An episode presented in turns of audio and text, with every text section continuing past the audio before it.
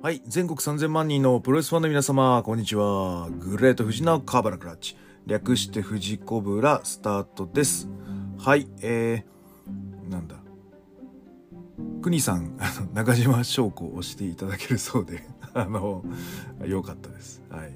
あの、いや、でも、なんつうの、杉浦隆好きじゃないですか。で、あの好きなところでいくとあのその受けもそうだしその幅広いポジショニングの献身性っていうところをなんか好きなポイントに挙げていらっしゃったのでやっぱあの登場の中でその献身性的なやつそのアンダーでもトップでも同じく役割の仕事をしてかつ全力であの駆け巡るというかそういうこう献身性のあるレスラーあの中では誰かって言われたらやっぱり中島翔子になるのかなと思ってます。起点となるねそのいう形になるので。まあだからあの系統的にはお好みだと思ってましたよっていう話です。はい。はい。そんな感じで、えー、今日のテーマいってまいりましょう。はい、えー、この番組は健康プロレス所属、グレート富士がプロレスやってる体の斜めからの視点で見てしまうプロレスの試合の感想や、なぜ、何？と湧き起こってしまう疑問の数々に対して、妄想の仮説を立てたり、妄想の検証を勝手に探し出してしまう困ったポッドキャストです。えー、そんな今日のコーナーは、えー、プロレス会場のお話をします。はい、えーと、まずあの、ドルプロの、えー、ドルフィンさんがお話しされた、回を聞いてああいっぱいあんな地方会場すげえなーと思って聞いてました はいあただあでも俺地方行かねえからなとか全国のやつねあのいやないなと思って行ってみたいなぐらいで思ってました。はい。で、クニさんがじゃあそれをインスパイアされたって言ってその回を聞いたら、まあまあ関東中心に、かつ彼は他地方会場も結構行ってるじゃないですか。すげえなとか思って。だからあの、あの人は両輪できるんで、だから関東が足んなかったのか、関東の会場結構補填してくれてたと思います。で、それを聞いておりましたら、実は、あれ、関東の会場まだ、あれもあるぞ、これもあるぞ、みたいなのが、ちょっと私の中でイメージできまして、実はあんま被ってない喋りができそうな気がしたので、はい、またあの、この回を設けていきたいと思います。はい。えっ、ー、と、皆さんと、じゃあまずは被るところ、えー、関東、まあ東京の大会場の、えー、会場のお話をします。えっ、ー、と、まず、えー、そうですね、1000人以上っていう感じのくくりでいいかな。で、やっぱり、やっぱり、一番出てくるのは後楽園ホールですかね。はい。ここは、なんつうの、メジャーなところも、打ってくるし、インディーが、まあ、まずは後楽園目指そうって言って、あのー、後楽園でビッグマッチ、インディーだと組んでくれるカードですし、学生プロレスもサミットで、まあ一番の舞台っていうと、後楽園ホールになりますので、やっぱり一番行ってる回数は多いですね。はい。あのー、い思い出はいっぱいありすぎてあれなんですけど、最近で言うと、だからファイトクラブプロ見に行きました。ビリー・マッケンジーと全然お話できませんでしたが、あの片言でツーショット写真撮ってもいいかと。OK! みたいな。グッズ買ってくれたら、みたいな。グッズ買いました。で、あの、撮っていただきました。はい。えー、まあまあ、そうですね。後楽園ホールは、その、南ひな壇が、ね、2階席というか、あれが一番見やすいっすよね。その、北、西東で高いお金払うよりも、南の、なんつうの、F とかそこら辺が一番見やすいですね。はい。誰にも邪魔されず。見れるので、そこが一番いいかなと思います。はい。あとは、あのー、お隣の東京ドーム。はい。えー、東京ドームも昔は新日、まあほぼ新日しかやらなかったんで、新日の東京ドーム3000円だったんですよ、一番安い席が。で、一番上の方で見るみたいな感じを学プロ時代からもしてまして、社会人になってからも、まあ、高い席はほとんど行かないですね。2階の上からこう俯瞰で見てくのがなんかいいかなみたいな感じ。で、やっぱワールド入ると大きい画面で見れるので あの、ドームも別にいいやみたいな感じになって最近は行ってないな、ドーム。うん。あの、アメフトの試合見に行くぐらいですね。社会人アメフトの。はい、東京ドームは。なので、一番覚えてるのは、あの、小川橋本戦の時に、あの、絶対この試合外すだろうと思ってトイレタイムにして、で、戻ってきてタバコ吸ってたぐらいに終わって、あの、場内荒れてて、あ、やっぱりな、みたいな。あんな客席見てたら俺もなんか、あの、叫んでただろうな、みたいな。でも、プカーって、プカーってタバコかしながら あの、余裕しゃくしゃくで見てましたね。はい。そんな思い出ですね。はい。で、あとは、えっ、ー、と、一番好きな会場は日本武道館です。えー、これあの、えー、放送はされてないですけど、あ、放送されてたか。あの、ダラプロさんに僕、ちょっと、あの、メールを出しまして、あの、学生プロレス時代やっぱ全日チファンだったので、大体年4回ぐらいあるんですよ、武道館、全日。これをやっぱ3ヶ月に1回ぐらいのペースで、必ず見に行ってました。で学生だったんで別に平日昔は平日も結構あったよ金曜日とかあったと思うんであの全然食うのもなく行ってましたね。今日は武道館の日だみたいな。で終わったらみんなで酒飲んで帰るみたいなはいそんなことを社会人になってもやってました社会人の時はえっ、ー、と社会人になってぐらいからは金曜日とかはほとんどないあまああったことあったかあるからその日はきついから途中から行くとか、それでも結構行ってましたね。はい。やっぱ土日多かったですね。はい。多くなってきましたよ。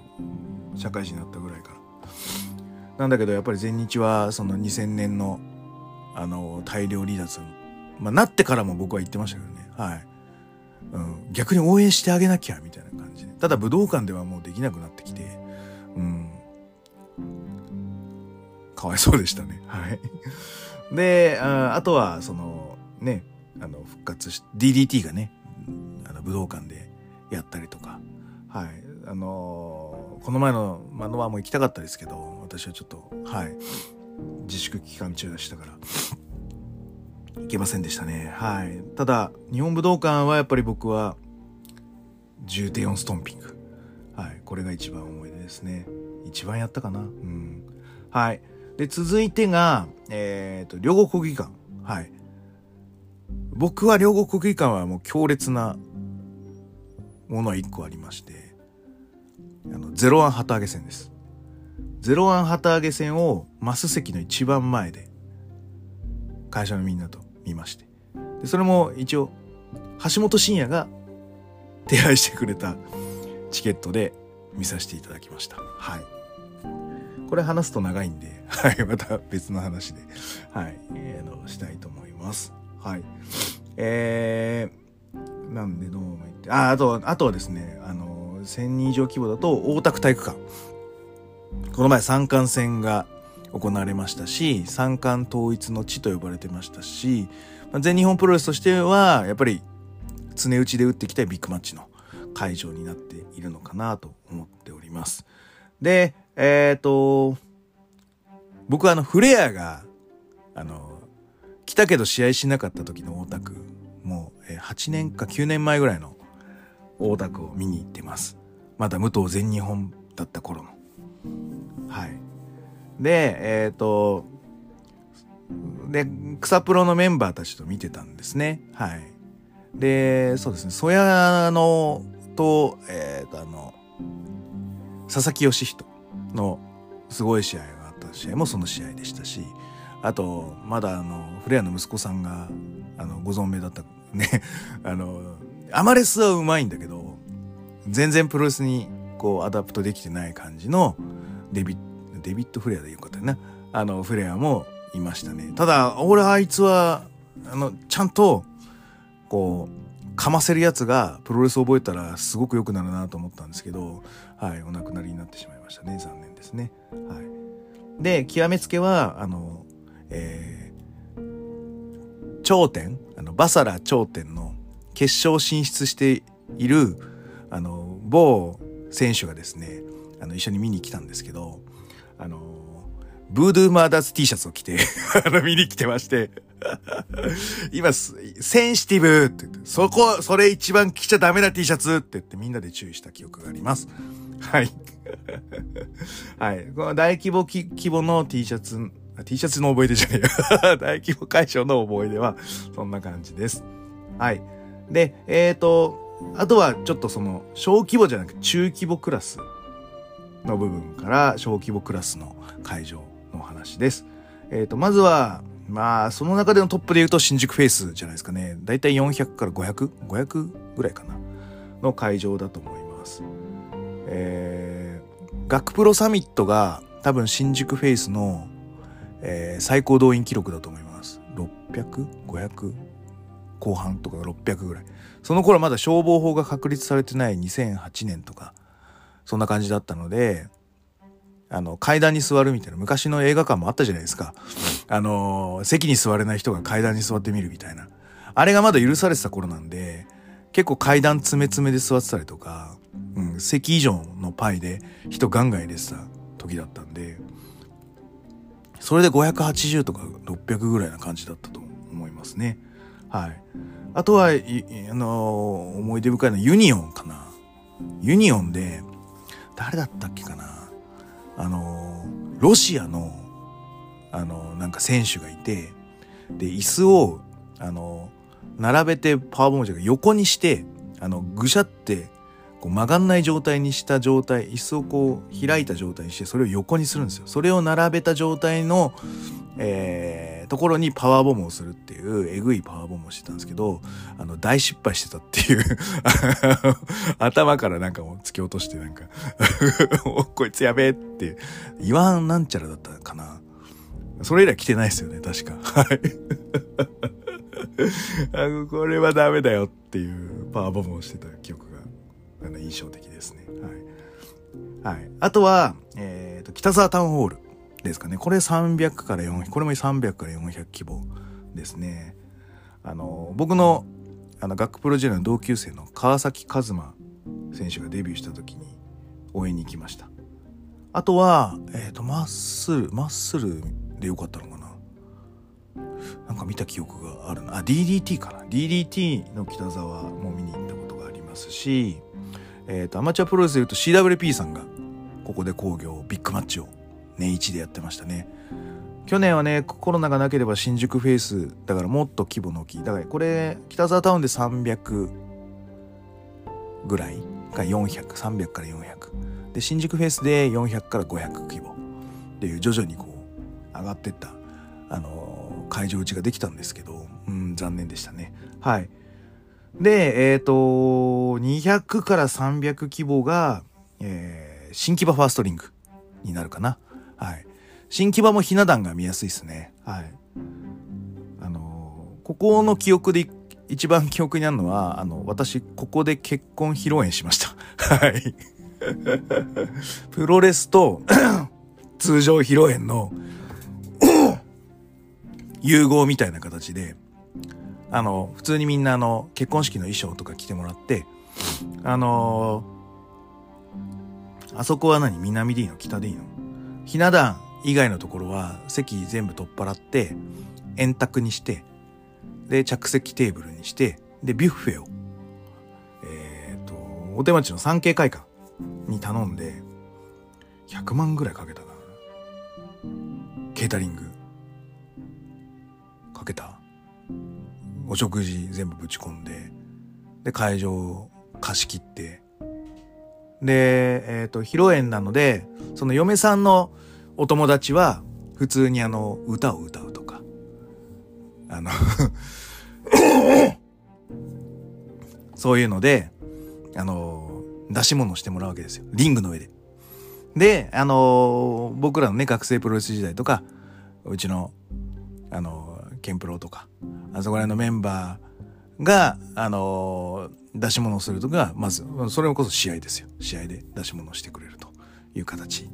で、最後私が、あの、5人掛けをして、あの、勝つというですね、そういうちょっと美味しいシチュエーションもいただいた、はい、結婚式披露宴を、新規部ファーストリングで行わせていただきました。はい。あとはですね、あの、DSW 見に行きまして、あの、鈴木秀樹、松本、あの、この前、リデット UWF の、あれ出た松本選手と、えっ、ー、と、歌丸、あの、全日本の。あれと、えっ、ー、と、最初ね、ディーン・オールマークが出る予定だったんですよ。で、鈴木さんかなりディーン・オールマークのことは、なんか毛嫌いしてまして、あいつは偽物だと。あの、ああれはなんかキャッチとかそういうのをバカにしてると。あの、勝負してやるから出てこいと。すごい言い切り立ってたわけですよ。で、このディーン・オールマークっていうのはどういう選手かっていうと、イギリスの選手で、あの、えー、プロレス界隈であの同じ、プロレスファンの方々とは同じのバットガイナベさんっていうですね、あの、世界のプロレス車窓からっていうので、いろんな、あの、アルゼンチンプロレスを発掘した人でもありますし、あの、あとは、コンゴプロレス。呪術のね、コンゴプロレスとかいろんなプロレスを発掘している人なんですけど、あの、その人家にインターネットがなくて、あの、そういうイベントがあると満喫に泊まりに行くんですよ。で、満喫に泊まりに行って、一日一夜漬けで拾ったネタで、あの、勝負して爆笑さらっていくっていうね、ものすごい人なんですけど、あの、その人が、あの、最近の一押しっていうので、2016年ぐらいに上げてたのが、あの、ディーン・オールマークさんです。あの、特に何もすることわけではないんですけど、とにかくこう、なんつうの、プロレスがしっかりしてて、見てて面白いっていうおすすめ選手だったんですね。で、それを聞いて僕もディーン・オールマークを追っかけていくと、やっぱ、えっ、ー、とね、やっぱり、ちょっとジョニー・セイントとかあっちに寄ってるワールドスポーツ寄りのレスリングを、えー、主にしてるんですよ。ちょっとファニーかつくねくねした感じのね。で、それをキャッチって言っちゃってる節がありまして、ああ、これは怒るわ、鈴木さん。僕もね、キャッチって使って打ってますけど、あの、で、やりたいのはワールドスポーツなんですよ。だから、リー・オールバークとだから主張は同じなんですね。はい。なので、うん、あの、どうにかしてちゃんとこう、鈴木秀樹を認めさせる、あの、レスリングを披露してほしいって思って僕はチケットを、えー、買ってしまったのかな。そうそうそう。まあ一番安いチケットと、まあだから自由席なの。そしたらさ、怪我しちゃったみたいな感じでさ、来れないくて残念です、みたいな感じ。あれ絶対逃げたよな、と。100%逃げたよ、とか思って。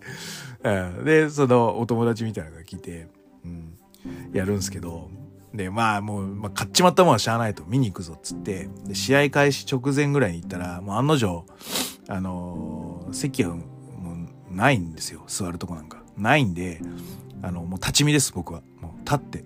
あのー多分 DSW の、えーと、カメラがある横に僕は立って見てました。だから、あの、ビデオ買った人はもしかしたら僕のぼやきが見れてるかもしれないです。なんで俺鈴木さん見るためにこんなひどい試合見なきゃいけないんだみたいなのをボコボコボコボコつぶやってたような記憶があるので、ふざけんじゃねえよみたいな あのがあったんで。で、あの、客席の一番前でめちゃめちゃこうなんかこう柄の悪いあのヤジを飛ばしているあの帽子かぶった人がいたんですよ。でこの人とはあの関わらないでおこうと思った人なんですけど清治さんでした。まだニアミスしてたっていうね、はい、そういう思い出がありますね。はい、あとはあの新木場は文部ですね、会場で行くと。うん。あれは体育館のところに、まあ、リング組んだりとか、マットプレスしたりとか、あの、そういうことをしている場なんで、ここはもう、なんかもう50人とか入れば御の字みたいな会場になってます。はい。で、えっ、ー、と、どんどん行っていきましょう。えー、東京以外の会場はどこでしょうということで、ここら辺あんまり、こう、なんつうの、ドルフィンさんも、国さんもお話ししてなかったところなので、あのちょっとここは私の主戦場かな。はいなってくる。どんどんなってくって感じです。まずはアイスリボン道場。はい。ここは あの一番試合をした会場です。はい。あのいつもお世話になっております。佐藤さんありがとうございます。はい。でえっ、ー、と会場あので、一応使わせてもらってるので、もう買ってしてあるところなんで、まあ大体120人ぐらい入れば同じぐらいな会場ですね。のところで、大体80から100ぐらい入れさせていただいて、健プロ、健康プロレス興行させていただいてます。なので、すごくありがたいですね。はい。ので、あのー、開けたらやっぱぜひまた復活して興行再開したいと思っております。はい。えー、でね、あのーよくあのそうそうそうそう受付とかをしていただいたあの方をこう知っていくとアイスリボンの新人でデビューしたりとか するのではいあのすごくあのあこの人が期待の新人さんですかみたいな感じでちょっと見させていただいてますのが印象的です。はい、続いてはですね、2AW アリーナ。あの、昔はブルーフィールドと呼ばれてましたがね、千葉の千葉駅からバスで15分ぐらいかけるのかなっていうところなんでかなり奥まったところにあるのでなかなか僕は川崎済みなんでアクセスは結構大変です。でえっ、ー、とこれもねまあ試合をしたんですよ。はい。うん。なのですごく硬かった印象があります。でえっ、ー、とね吉谷さんのつてでお借りできたらしいんですけどあのリングのやり方が分かんないじゃないですかだから教えてくれたらやるんですけどあの触んないでくださいみたいな感じでスタッフの方々がリング調整をしていただいたんですけどなんかわざと硬くされたんじゃないかってぐらい硬かったですね はいあのそんな思い出がありますねはい、うん、なので、はい、プロリングは硬いぞと言っときます はいえー続いてはですね、あの、あ、でもこれ1000人以上の会場でした。すいません。カルッツ川崎。うん。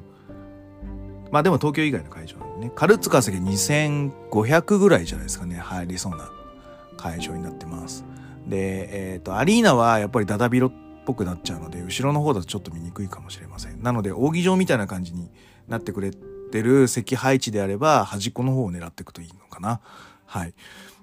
で、えっ、と、あとは、アリーン、アリーナというかひな、ひな壇。アリーナじゃねえ、ひな壇。あれは横左右がひな壇になってる感じがしますね。はい。ヒートアップのビッグマッチで、はい、初めてお邪魔しまして、あの、すごくいい会場だなと思ったのと、あと、えっ、ー、と、ノアも、はい、やってまして、はい、ここで、あの、例の鈴木秀樹、塩崎号30分引き分けドローの試合を見させていただきまして、その試合は、うん、僕の中でのベストバウトです。はい。その年の。っていうところですね。はい。あとですね、川崎はまだまだありまして、えっ、と、ラゾーナ川崎プラザソルという会場。これは、あのー、演劇かな？の会場なんですけども、あの、その会場を、にリングを入れて、興行するという形式になってます。で、あまりプロレス団体使ってないと思うんですよ。ディアナとか、ちょっとインディのちょっとしたところぐらいしか使ってないと思うんですよ。あれなぜかっていうと、えー、運搬が結構大変。その搬入のあれが結構大変なんですって。だから結構気使いながらリンク組まなきゃいけないので、あまりその、おいそれと組めるリンあの、感じじゃないんです、らしいです。うん、なので結構プロ中のプロじゃないと、うん、厳しいリング作りっぽいです。で、あとディアナはやっぱ川崎にあのつてがあるというかまあそういう信頼のもとに頑張って作ってるんだと思うんですけど結構会場作りが大変らしいです。はい、ここであのメンズ帝王さんが試合してたので見に行ってで源太郎も出ててでその後、えーと、ちょうど見に来てた僕の学プロのパイプ加藤選手っていうのがパイプカットねパッとパイプ加藤っていう 加藤さんと4人であの磯村水産で8時間飲むっていうですね で、プロレス談義を聞いて、俺らは面白かったんですけど、嫁は激怒っていうね。あなたは昼プロレス行ったんじゃないの？なんでこの夜のこんな遅い時間帰ってくるの？みたいな。いや、8時間乗っちゃって、みたいな。終わってから。11時、え、だから昼3時ぐらいから、4、5、6、7、8、9、10、11、そうそう、8時間ぐらい飲んでる。バーカとか 言われましたね。はい。で、えっ、ー、と、あとは、川崎はまだまだありますよ。ディアナ道場。はい。僕あの、そうなんです。登場の1.4毎年行ってたんですけど、一昨年の、え1.4は残念ながらちょっとこっちのディアナの1.4に行かしてサリーちゃん見たかったので 一番近くで見れるだろうと。あとは、あの、そんな混んでねえだろうっていう思惑のもと行かせていただいたのと、あと、川崎の、その、前も言ってるように、ディアナの会場使いたかったんで、下見も兼ねて行ってきまして。はい。あの、サリーちゃんが可愛かったんですが、もういないですね。はい。なので、これね、200人クラスで、あの、入れて、あの、プロジェクターも完備されてるので、だいぶ工場、工業打つには適してる会場だと思います。はい。えー、あとはですね、僕もね、一回メール出したんですよ。会場使わせてくれませんか？って。返事来ないですね。はい。えーと、あとはですね、えー、あ、イーグル見に行きまして、源太郎と近藤さんがやる。古賀体育館でよかったよね、あれ。うん。歩いて行きました。あの、電車乗って結構かけて行きましたわ。あれでも、なんかいい会場だな。なんかね、体育館なんだけどなんか厳かな感じが若干して。うん。俺は好きな会場ですね。はい。かな。あとはあの上野公園。恩賜公園でいいんだっけ。あのよく大日本があのポセイドンをやると。ですねはい、うん、ここもここは結構気軽に行けると思うんですよねはいただ、平日の昼とかやってるんで、さすがに仕事中だから行けねえや、みたいな感じの時が多いんですけど、あの、アンドレ・ザ・ジャイアント・パンダ見に、はい、あの、平日の夜行きましたね。あの、で、その後あの、あの、ポセイドンが待ってるみたいな感じだったんで、ポセイドン前に失礼しましたね。はい。僕の前の席には蜂蜜二郎がいました。はい。そんな感じですかね。はい。で、えっ、ー、と、もっとディープに行きましょう。今はもうない会場のお話です。はい。で、僕が、えー、生まれて初めて見に行った会場です。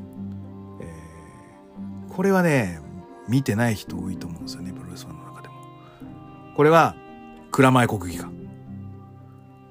えっ、ー、と、両国と作りは似てそうだけど、もっとやっぱ古臭かったし、もっとね、あの、マス席のこうマス席じゃなかったな。多分普通のあの椅子席だったりもしてたもん。2階のところの上の方って。うん。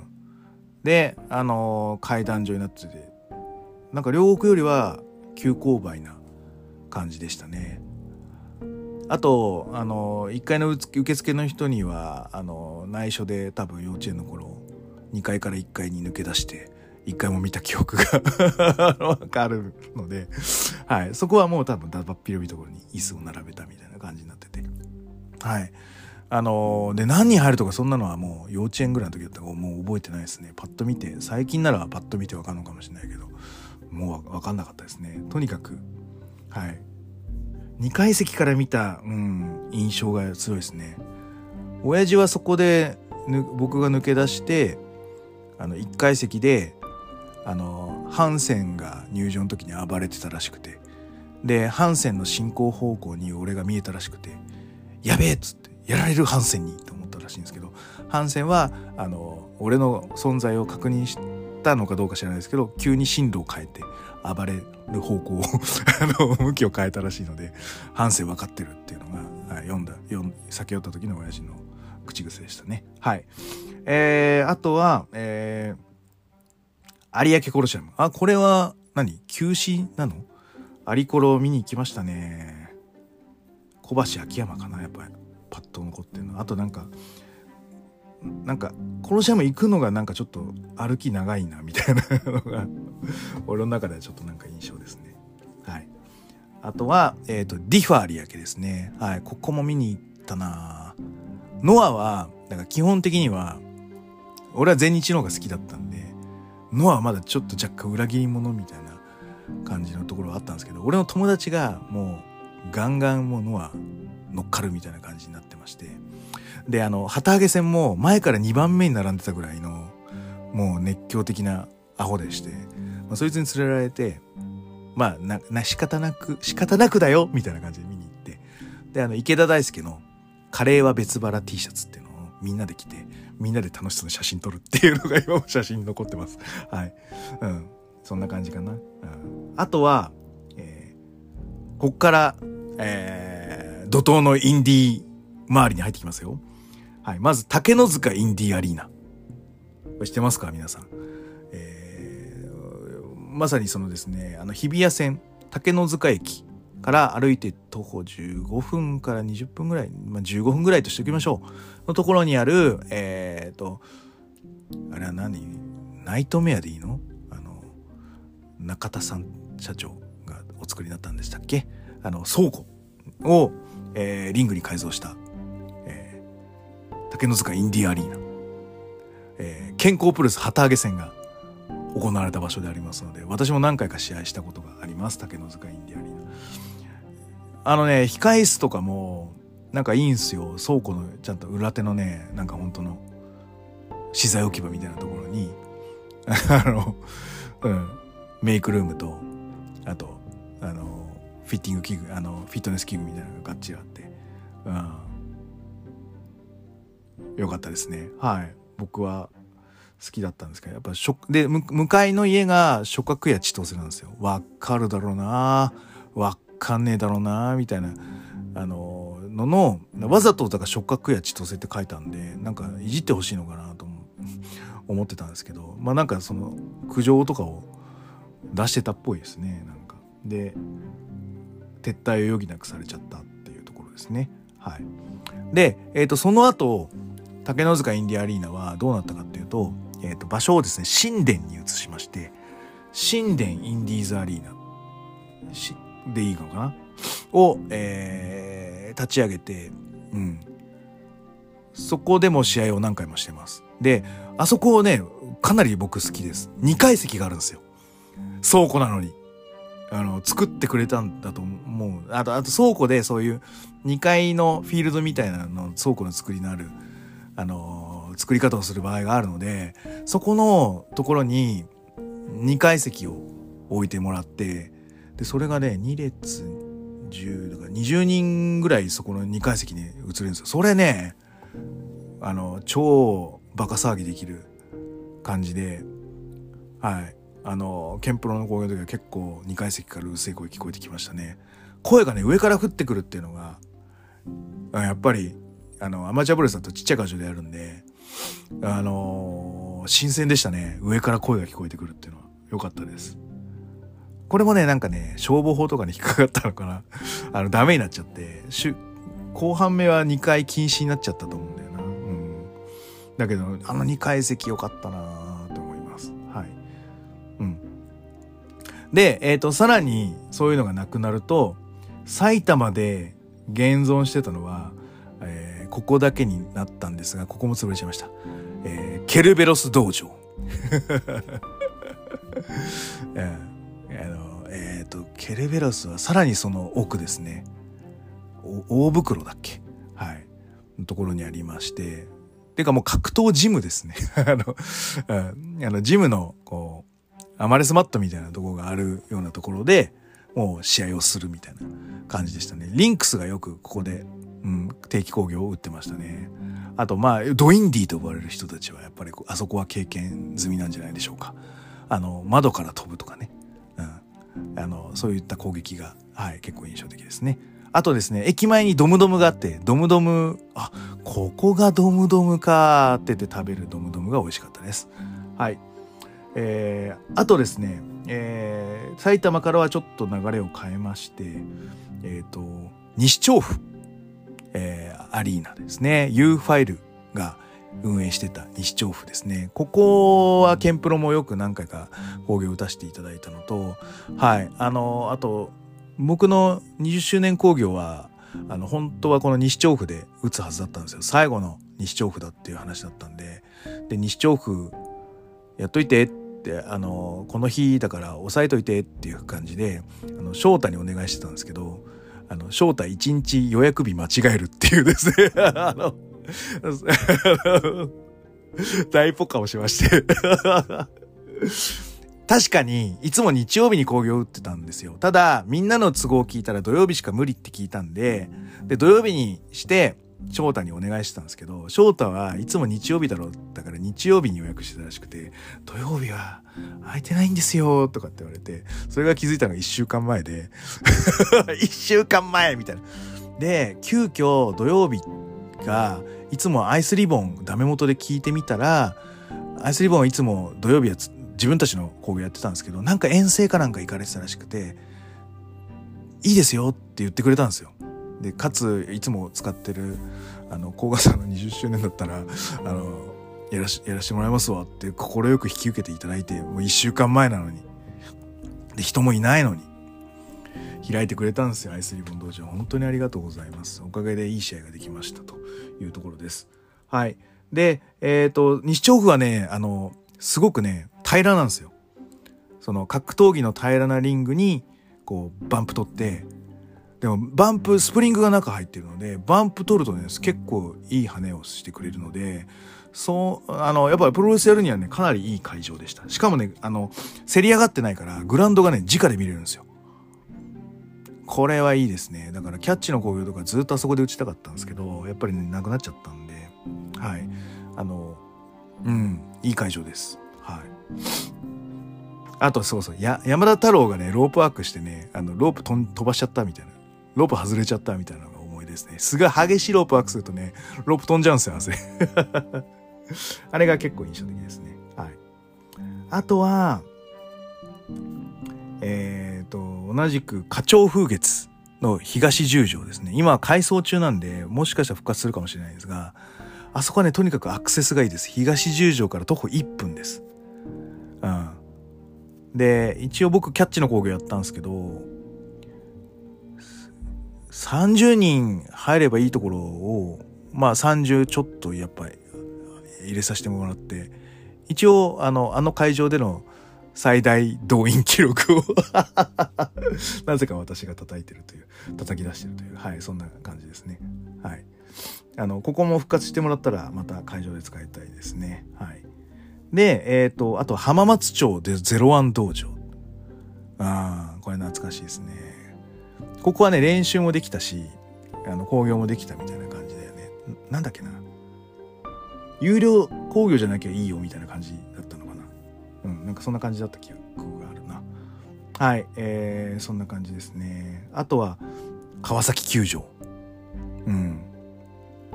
うん。学生の時は見に行ってました。はやぶさ大仁田電流爆破とか。あとは、直近で、直近というか、全然前ですけど、あの、ちょっと前にタイムラインに流れたあの橋本対金村の電流爆破。一個一個積もって電流爆破やるやつ。あ,、まあ、あれかっこいいな。あれ最高だなみたいな感じで。うん。ね、うん、見てましたね。はい。はい。あとはそうだね。あの川崎のえっ、とあの京急大師線のゼロワン道場。これももうなくなっちゃったんだよね確か。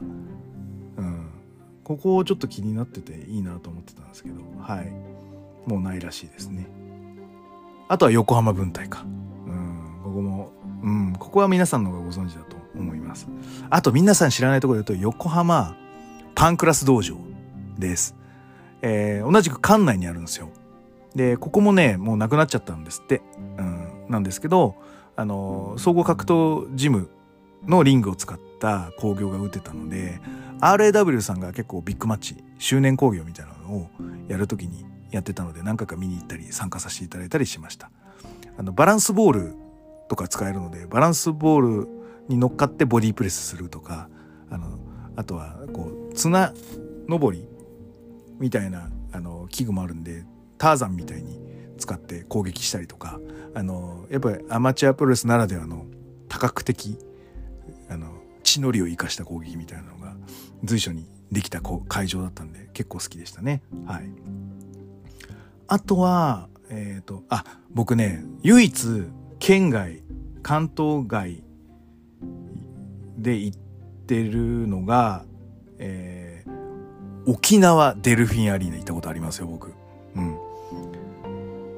ちょうどね、会社の旅行がありまして、で、えっ、ー、と、午前中からね、午後2時までがフリーなんですよ。で、あの、好きなとこでお土産買ったりしていいよと。で、2時に空港集合って感じだったんで、で、DDT が沖縄で工業やるってなってて、で、えっ、と、会場すぐ入って、あの、会場雰囲気確かめて、で、1時から1時半まで30分だけ試合見て、そっからもう電車間に合わないっつって出てきました。はい。30分だけ DDT の興行を見させていただきました。沖縄デルフィンアリーナ懐かしいですね。はい。あと、DDT 系で言うと、後楽園、ジオポリス。うん。いやー、楽しかったななんか、もう楽しい思い出しかないですね、ジオポリスは。ポイズン沢田ジュリーがですね、入場の時に、ポイズン沢田だけが使えるんですよね。あの、エスカレーター入場っていうの。あれ、すごい憧れましたね。俺もやりてえ、エスカレーター入場みたいな。はい。あとね、俺一回だけ、アトム行ってると思います。アトムも、すげえなんか、うん、暗い、こう、中でおしゃれな会場、なってますね。はい。でね、なんだっけな。赤レンジャーズ対スーサイドが、タック、王座戦をやるから、その前に、シングル、やった試合だったと思うんだよな。ね、どっちだったっけ？っていうぐらい覚えてないですけど、すいません。うん、なんかそんな試合見た記憶がありますかな。うん、全然覚えてないや。うん、だけどなんかすごく雰囲気が良かったって思う。あと、えっ、ー、と、これは会場ではないんですけど、大阪プロレスの興行で、なぜかフェリーでやるっていう。フェリーの船の中にリング組んでプロレスするっていうのがあったら、あったので、あの、ゴールデンウィーク、俺、妻と大阪でちょっと旅行して遊ぼうっていう話をしてたんですけど、その日だけ、あの、大阪、大阪、あの、道頓堀アリーナに行きたかったんですけど、その日やってないと。でなんでって調べたら、その日はその売り工業でフェリーで工業やるっていう話になってたんで、えー、そのチケットを買いまして あの、ちょっとフェリーで、あの、海でも見に行こうよって嫁を騙して で、あ、綺麗だねって言って、あ、なんか中が騒がしいよみたいな感じで言ったら、プロレスやってるっていう流れを見て、騙したな、この野郎って怒られましたね。はい。はい、そんな感じのと、あとそうだな、もう今やってないって言うと、あの、お台場の電流爆破見に行きましたね。リング2つぐらいあったんだっけ？リング1つだったっけ？で、入れ替わり立ち替わりみたいな感じの試合でしたよね。はい。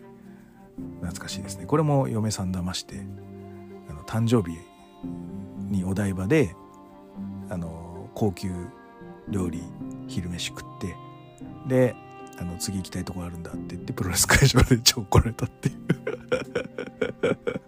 話ですね。はい。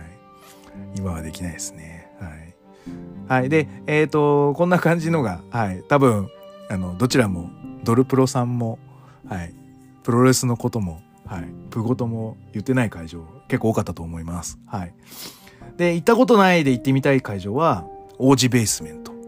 はい。登場系ですね。はい。ちょっと見たい。あと、花鳥風月の新しいところ。はい。ここもコロナ明けたら練習でちょっと行ってみたいですね。あと、横浜武道館。うん。あ、横割りあったね。横割りはロック様でしたね。あの、桜吹雪、かっこよかったですね。はい。横浜武道館行ってみたいなっていうのと、あと、えっ、ー、と、寄居にあるマジックボックスっていう会場。すごい行ってみたいです。遠いんですよね、でも寄居。はい。あの、合宿とかで使えたらいいななんて思うんですけどねその寄居の近くの宿取ってでなんか土曜日朝か昼1ぐらいに行って午後ずっと練習してでえっ、ー、と飯食って日曜試合して帰るみたいないいよくないですか？かえっ、ー、と昼ぐらいに着いて練習して夜興行やってで宴会してで日曜日まあ練習して、もしくは酒が残ってたらもう練習もせず帰るみたいな そういう合宿をマジックボックスでしたいなと思ってます。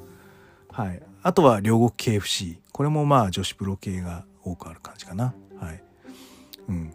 あ、あとあれ忘れてた。東京ドームシティのやつ。あれ僕行ったことありますわ。スマッシュ。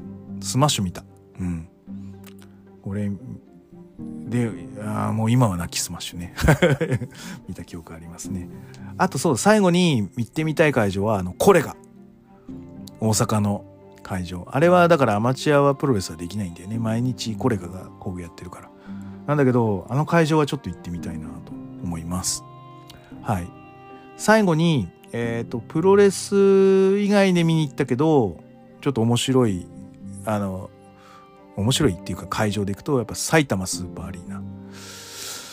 なんで俺埼玉スーパーアリーナ行ったんだろう ?K1 だったかなうん、見に行ったかもしれない。っていうぐらい格闘技そんな見ないはずなんだけど、埼玉スーパーアリーナ見に行った記憶がありますな。プロレスだったかな ?DDT? いやー、覚えてないなーって感じです。はい。それぐらい埼玉スーパーアリーナは1回だけ行ったけど全然記憶にないっていう感じですね。あと、えっ、ー、とね、あの、K1 をハワイ大学で見ました。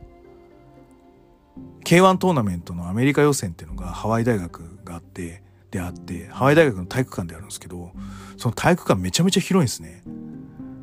あれでも、5000人ぐらいは入るぐらいの、めちゃめちゃ広い会場で、まあだからバスケとかそういう室内会場のすごいところやってもいいような感じにしてるのでめちゃめちゃ入りましたね。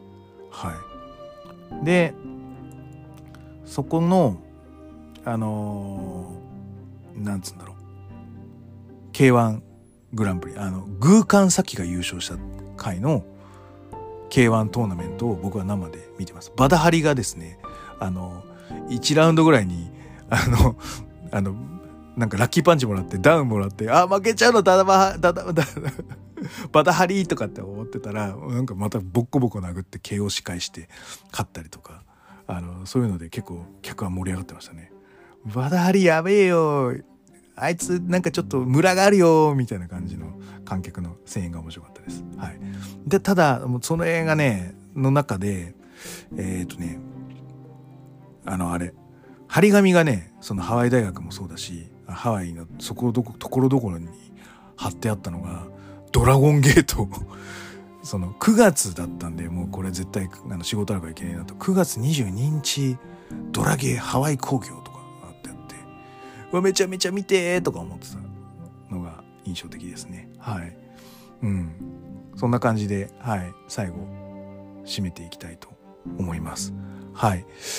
あ富士通スタジアムも僕は実は見に行ってます。アメフトの試合だけど、社会人のアメフトの予選とかで、うん、見に行ってるので、富士通スタジアムは、どこでやまあまあでもね、結構スタンド、うん、見やすいっすよ。だからスタンド S、1万2000円が一番見やすいような気がしますね。だアリーナの後ろの方だと多分見づらいから安いんだろうな。スタンドの方が高かったよね。っていう感じなんで多分スタンド S で見るのが一番いいよ気がしました。はい。DDT に関しては。そんな感じですね。はい。じゃあこんな感じで今日は終わろうと思います、えー、グレート富士のコブラクラッチで質問感想をお待ちしております。グレート富士の質問箱や TwitterDM などどしどし送ってくださいね。またハッシュタグ富士コブラであのー、こういう会場もあったぜと。あのー、いろいろ教えていただけると非常に嬉しいと。あとはこの会場はこのあの思い出があるのになんで話さないんだと。あの文句を言っていただいても結構です。はい。で、えっ、ー、と、UWF さんが7月2日、えー、講義を行います、えー。事前登録制となっておりますので、Twitter などでお調べして、ご興味ありましたら登録いただければと思います。あと、ボジョレーエイドが、えー、近々7月25日行われます。カードが決まったタイミングぐらいでお呼びしたいと思っておりますので、はい、ぜひご期待いただければと思います。はい。最後に気に入っていただけましたらサブスクリプションの登録、サブスクリプションの登録、また定期購読のボタンを押してくださいね。ということで、はい。えー、それでは全国3000万人のプロレスファンの皆様、ごきげんよう。さようなら。